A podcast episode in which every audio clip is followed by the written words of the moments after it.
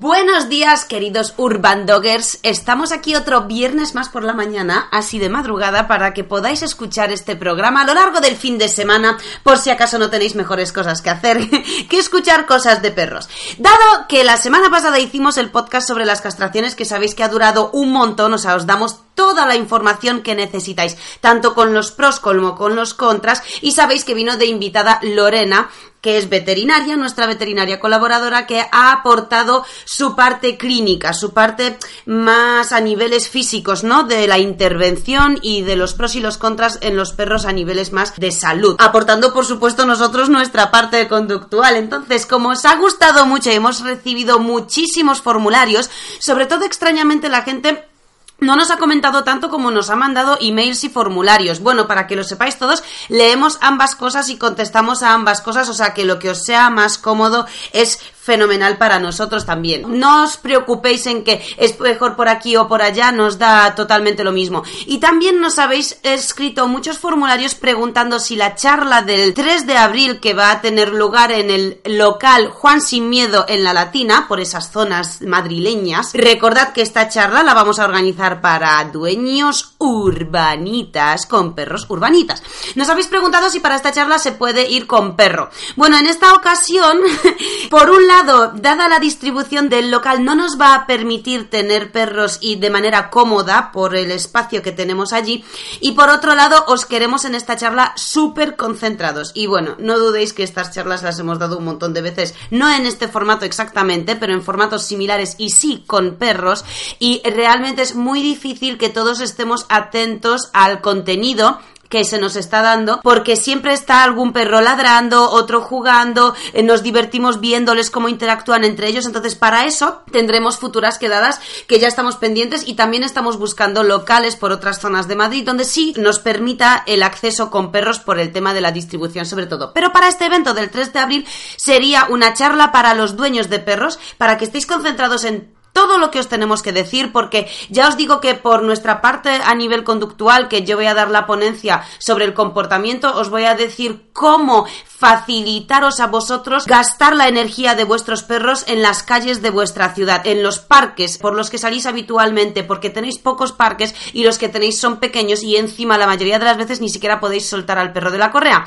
Así que os vamos a facilitar mucha información para que sepáis cómo desgastar esa energía de vuestro perro en ciudad y cómo utilizar esas calles, ¿no? A vuestro favor. Al final, que los paseos no sean todo lo aburridos que están siendo hasta hoy. Hablaremos sobre la mayoría de los problemas de comportamiento que dan y que tienen los perros urbanos y por supuesto las soluciones para atajarlos rápidamente o empezar a trabajarlos lo antes posible. Luego tendremos una ponencia de Lorena, la veterinaria que ya conocéis todos, que nos va a hablar sobre cuáles son los cuidados de nuestro perro más básicos que necesitamos, porque muchas veces vamos a nuestro veterinario con este problema en concreto porque vomita, porque tiene diarrea, porque fíjate el oído le duele, tiene una herida. Entonces hablamos sobre el problema concreto con el que vamos al veterinario, pero no siempre nos da tiempo a preguntarle curiosidades, cosas que deberíamos saber como básicas para cuidar a nuestro perro. Y eso es lo que Lorena nos va a contar. Nos va a contar cosas básicas como por ejemplo las vacunas, cuándo, por qué y si son necesarias y para qué enfermedades. ¿Qué hacer para prevenir golpes de calor, torsiones de estómago, chicos, en ciudad súper importantes? Si sospechamos que nuestro perro se ha comido algo raro, ¿qué hacer desde ya para agilizar un poco todo antes de que lleguemos a nuestro veterinario.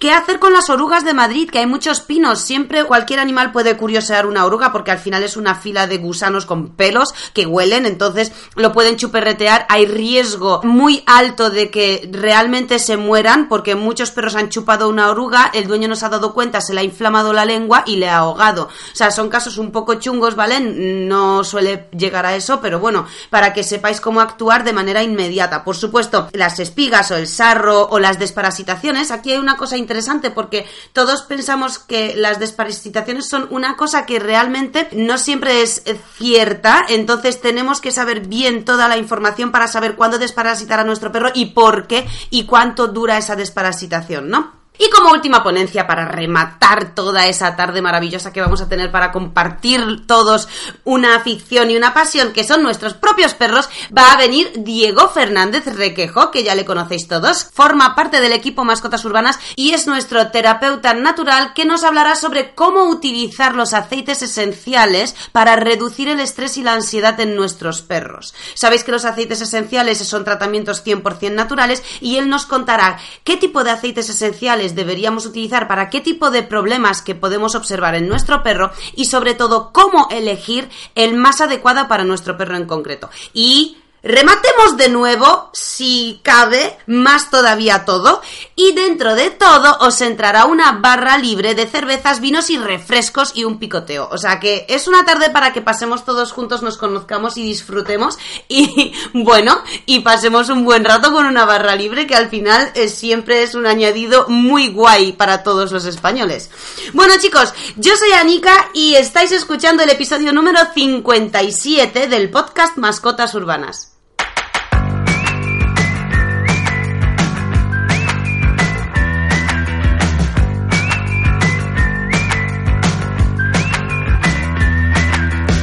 De qué va este podcast Mascotas Urbanas? El podcast Mascotas Urbanas ya lo sabéis todos porque seguro que os lo sabéis de memoria. Esto se ha creado para informar, concienciar, aconsejar y sobre todo descubriros todos los secretos silenciosos y aquellos secretos a voces sobre el mundo del perro. Por ahora seguimos siendo el podcast más exitoso del momento sobre perros y todo por supuesto solo gracias a vosotros. Gracias a que siempre habláis sobre nuestro podcast a vuestros vecinos, amigos y conocidos, que compartís nuestro contenido que os gusta y que pincháis me gusta, que nos escribís comentarios. Todo eso es lo que hace que este podcast siga siendo el más exitoso de todos los que hay respecto al tema perruno. Bueno, hoy queríamos dedicarle este podcast, dado a que hace poco ha sido el Día del Padre, a todos los padres de aquellas familias que han decidido tener un perro en contra de la decisión del padre. esos padres que han dicho, yo no quiero perro, yo no voy a sacar al perro, ni voy a darle de comer, ni nada de nada. Y bueno, pues la mamá y los hijos han decidido que sí que va a haber perro, entonces ese padre al final, ¿qué le pasa? Pues lo que les pasa a la mayoría, acaba paseando al perro y acaba limpiando sus cacas de las aceras. Así que por ese valor, por ese amor, por esa entrega a la familia y a las decisiones que no son suyas sino de otros, les queremos dedicar este podcast a todos los padres de familias con perros. Y Empecemos nuestro podcast de hoy, que hablará sobre... Bueno, hoy queríamos simplemente daros dos anécdotas. Vamos a deciros dos situaciones que nos ocurrieron hace relativamente poco, mm, así que nos llamaron un poco más la atención porque nos pasan un montón de anécdotas, pero estas dos en especial nos llamaron la atención y os voy a pedir que todos me comentéis qué es lo que opináis sobre estos temas, ¿bien? Porque a ver si ahora nosotros somos muy raros y opinamos cosas muy raras, así que os pido a todos que nos escribáis qué es lo que os ha parecido cada una de las anécdotas. Y antes de empezar, recordad que somos una academia canina online en la que podéis adiestrar a vuestro perro a través de videotutoriales que os ayudarán a resolver cualquier problema paso a paso. Porque chicos, ¿qué ocurre aquí? Bueno, pues hay mucha gente que tiene problemas muy, muy, muy, muy, muy graves con sus perros. Pero hay, la gran mayoría de las personas tiene problemillas con sus perros súper fáciles de resolver, que no hay necesidad de gastarse 800 euros en una adiestramiento y quedar con un adiestrador todos los días o todas las semanas a una hora exacta y estar con él físicamente para ver cómo él trabaja a nuestro perro. En la mayoría de las veces, el propio cliente puede perfectamente reducir los problemas que da su perro, simplemente sabiendo cómo hacerlo. Así que todos los que queráis ayudar a vuestros perros, que son muy buenos perros en el fondo, solo necesitan un pelín de ayuda, tenéis los cursos de la academia para hacerlo vosotros por vuestra cuenta y mucho más económico. Bueno, empezamos con las anécdotas. Hace cosa como de tres semanas dio Pablo, compañero de mascotas urbanas, una clase a domicilio en Madrid para una familia. Una familia de un montón de hijos y un montón de, de todo y una casa muy grande y todo, todo, todo. Una familia con bastante nivel adquisitivo, con lo cual no les importaba para nada, pues bueno, tener alguna que otra persona ayudando en las labores de casa, con lo cual al final lo que ocurrió es que todos manejaban al perro. Había demasiadas personas manejando al perro y cada persona a su propia manera. Bueno, el caso es que estos decidieron hace pocos meses tener a un perro y adquirieron a un perro de la raza Beagle, que como todos sabréis es un perro de caza, más concretamente un perro de rastro. Son aquellos perros que tienen las orejas un poco largas colgando así hacia abajo. O sea, no son, no son muy largas, un pelín más largas que las orejas de un labrador, pero no tan largas como por ejemplo las del cocker, ¿no? Están allí a media altura. De pelo corto y de manchas negras, marrones y blancas. Este tipo de perro está destinado a rastrear los restos, digamos, sanguíneos de sangre en las grandes áreas, en los campos abiertos, para perseguir la presa, ¿no? Una presa herida probablemente. Entonces, adquieren a un beagle chiquitito de dos meses y es hembra esta perra y además resulta que nada más llegar a casa pues la hembra muestra bastante carácter mordiendo las manos de todos los miembros de la familia muestra muchísimo nivel de energía corriendo saltando destrozando la casa bueno pues lo típico no lo que hace un cachorro. Entonces nos llaman a nosotros. Y entre otras cosas esto es un poco ya un pelín más atípico también tenía comportamientos de protección de recursos. Me refiero cuando tenía su propia pelota o su propio juguete su propio trozo de pan o incluso estaba en su propia cama y se acercaba a algún miembro de la familia, la perra de primeras gruñía un poco y como a la familia le hacía gracia, pues jijiji, jajaja, mira qué carácter tiene, jijiji, jajaja. Esto fue a más, la perra ya empezaba a gruñir y a sacar los dientes, luego empezaba a gruñir, sacar los dientes y a ladrar, echando un pelín la boca y bueno, pues acabó, acabó haciendo todo esto más echar la boca para morder a los miembros de la familia, la mayoría de las veces consiguiéndolo. No son mordidas muy fuertes porque al final duele más la aguja del diente de un cachorro que la propia mordida en sí, pero ya le estamos enseñando al cachorro qué tipo de comportamientos puede hacer y cuáles no, en la cabeza del cachorro, a través, por supuesto, como siempre, del desconocimiento. Entonces llamaron a Pablo para que vaya a hacer unos domicilios. Bueno, el caso es que la familia, como siempre, esto siempre nos pasa, son familias con muchos hijos, normalmente el tiempo lo tienen muy reducido, siempre su día a día es muy ajetreado, tienen un montón de cosas que hacer y nunca tienen tiempo para nada. Entonces, las sesiones se hacían una vez cada dos o tres semanas, lo que realmente no es suficiente. O sea, no somos partidarios de dar sesiones de adiestramiento tres o cuatro días por semana en un cachorro, ¿vale? Cuidado, en un cachorro, porque no es necesario. Pero como mínimo se debe dar una sesión a la semana, teniendo en cuenta que los miembros de la familia a lo largo del resto de la semana sí van a poner en práctica las pautas que se les ha dado, ¿no? Bueno, pues en este caso ni se ponía demasiado en práctica las pautas que les, eh, que les dio Pablo, ni por supuesto se trabajaba con él, la perra de una manera coordinada. O sea, que todos los miembros de la familia trabajen a la perra de la misma manera porque había demasiados y al final el que más trabajaba la perra era el hijo. Bueno, el caso da igual. Eh, hace tres semanas Pablo fue a darles un domicilio y ocurrió lo siguiente. Estaba toda la familia como siempre y el hijo que tenía ocho años empezó a jugar con la perra porque le decían a Pablo que sigue mordiendo mucho. Entonces Pablo le dijo al niño, mira, para bloquear las mordidas de la perra y enseñarle que no muerda, tienes que bloquearla aquí, no intervenir con ella en este momento y luego una vez que pare o que se relaje, la acaricias o la premias o vuelves a interactuar con ella para mostrarle qué tipo de estado de ánimo le permites, ¿no? Bueno, pues el caso es que siempre es muy fácil trabajar con los niños y con cachorros porque son mentes muy puras y muy limpias y muy poco intoxicadas. Nosotros los adultos ya creemos que todo lo sabemos o ya hemos hecho algo varias ocasiones en el pasado y tenemos manías. En caso de los niños es precioso verles trabajar con los perros. Entonces el niño se puso en el suelo, se sentó en el suelo y la cachorra vino hacia él y empezó a jugar con él. Empezaban bien, a jugar muy bien, de repente la cachorra se empezó a calentar, se le empezaron a subir las vueltas y el niño la paró. Entonces la cachorra se echó un poco para atrás y cuando se sentó y le miró, el niño la acarició. Entonces volvió a jugar con él y cuando empezó a saltarle encima y a morderle el brazo, el niño de nuevo la paró y la apartó. Y la perra volvió a por él. Él volvió a apartarla otra vez y en tres ocasiones la perra volvió a tirarse a por él a jugar pero de manera demasiado brusca y mordiendo y el niño la apartó de su lado hacia atrás, la echó hacia atrás con la mano. En esto, la madre llama a la perra. Porque claro, como está jugando con su hijo, en vez de observar qué es lo que está ocurriendo, qué tipo de comportamientos están ocurriendo, y en vez de escuchar a Pablo, pues como el niño apartó a la perra y la perra ya se quedó un poco parada, la madre la llamó. Y a la que la llamó, la perra vino hacia la madre, la madre la acarició dos veces. y la perra, nada más dejar de acariciarle la madre a la perra, se dio la vuelta, se acercó al niño, se puso un poco de lado, levantó la pata trasera y le meó al niño encima. Vale, esta es nuestra anécdota de hoy.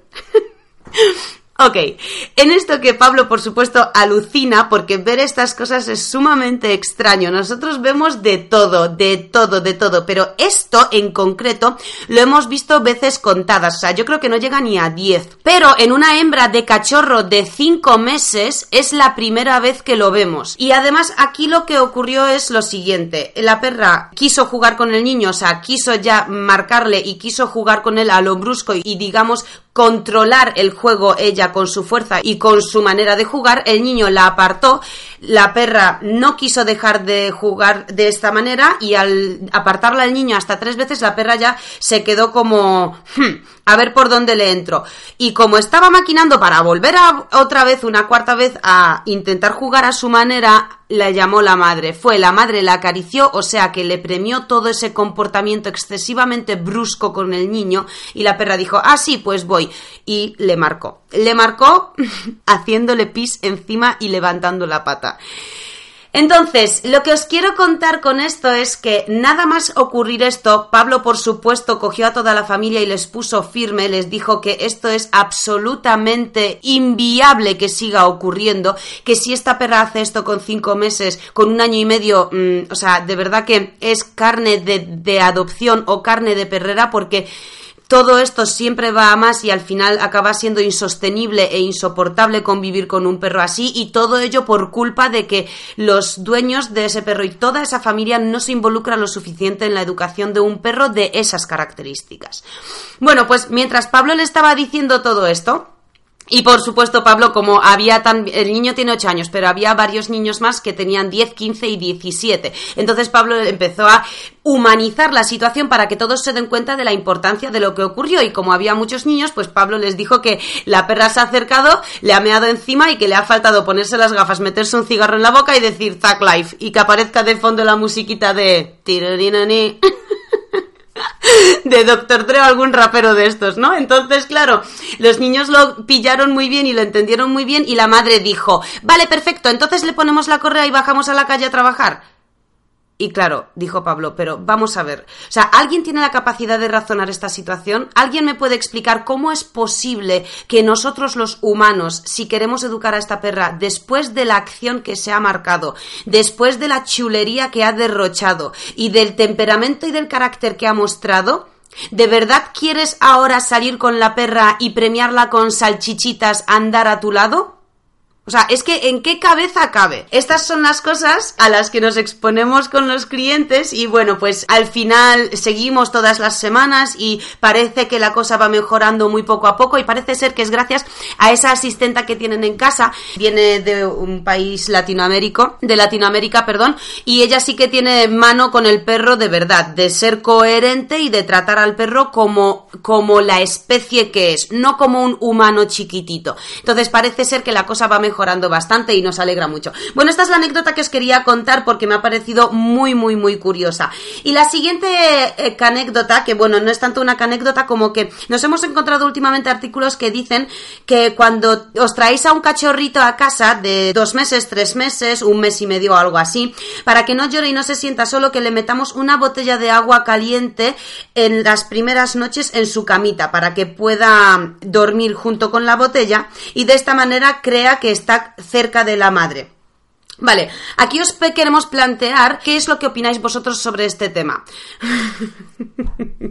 Porque querría saber si realmente alguno de nuestros oyentes, o sea, si realmente alguno de vosotros urban doggers que lleváis con nosotros ya muchos meses, os creéis en nuestros perros realmente sean, no sé, medio tontos o que tengan alguna especie de retraso mental y que no se den cuenta y que no sepan distinguir a su madre y el cuerpo de su madre y el calor que desprende su madre y el olor que desprende su madre con una botella de agua caliente. bueno, Ay, perdón, es que no me quiero reír porque, porque a lo mejor es algo que no parece tan extraño, pero me gustaría recalcar que nuestros perros son unas mentes muy sencillas y muy fáciles de tratar porque son mentes asociativas y porque no disponen de una reflexión o de una razón como tal consciente, no disponen de eh, reflexiones conscientes, ¿sí? Pero esto no significa que no sepan por dónde vienen los tiros en la vida, que de repente no distingan a su madre de una botella de agua caliente, que de repente no aprendan las cosas por patrones. No, para nada. Nuestros perros son increíblemente listos e increíblemente inteligentes. Tienen su propia inteligencia particular que hace que sean como son y que hace que, nos ofrezcan esa facilidad de aprendizaje y esa facilidad de comunicación con nosotros. Pero no son maquinitas, ni son peluchitos, ¿no? De estos que van por pilas, que solo dicen tres frases seguidas y hacen tres trucos seguidos y ahí se acabaron sus posibilidades. No, nuestros perros tienen mil posibilidades, mil cosas que ofrecernos y somos nosotros los que tenemos que saber fomentarlas.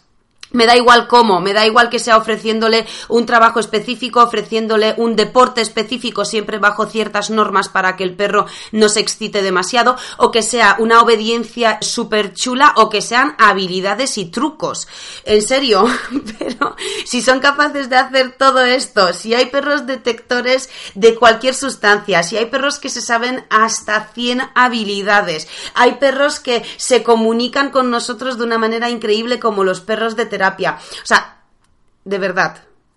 Esto es lo que quería contaros hoy. Bueno, este es el podcast de hoy. Tampoco quiero contaros más cosas. Voy a esperar a vuestros comentarios porque me han parecido dos cosas curiosas para contaros porque siempre os contamos cosas como muy técnicas, muchos conocimientos, muchas cosas. Y sé que os gusta mucho, si lo sé porque me lo escribís siempre, pero bueno, quería saber si este toque distinto al podcast os va a gustar también. Y me gustaría saber qué es lo que opináis sobre todo de estos dos casos. ¿Qué es lo que haríais vosotros? O por supuesto, si en algún momento habéis vivido algo similar.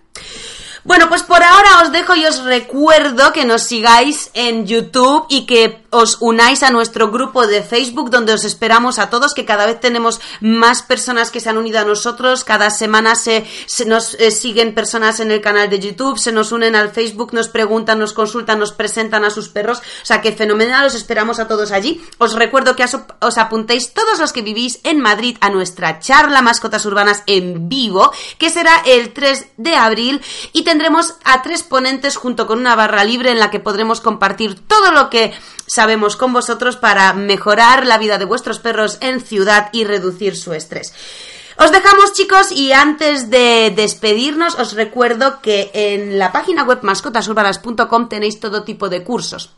Respecto al tema de hoy, os aconsejaría el curso de cómo premiar a vuestro perro, el curso de la obediencia básica, que es súper chulo porque con esas órdenes que os enseñamos en la obediencia básica, luego tenéis mil malabares que hacer, mil juegos que hacer, mil variedades que hacer sobre las mismas órdenes para aumentar el autocontrol de nuestro perro, su propio autocontrol emocional y aumentar la capacidad de resolución de nuestros perros, porque al final aquí tenemos siempre el mismo problema y es que nuestros perros son mucho más listos de lo que nosotros pensamos. Ay, aquí, hablando de esto, eh, hablando de anécdotas.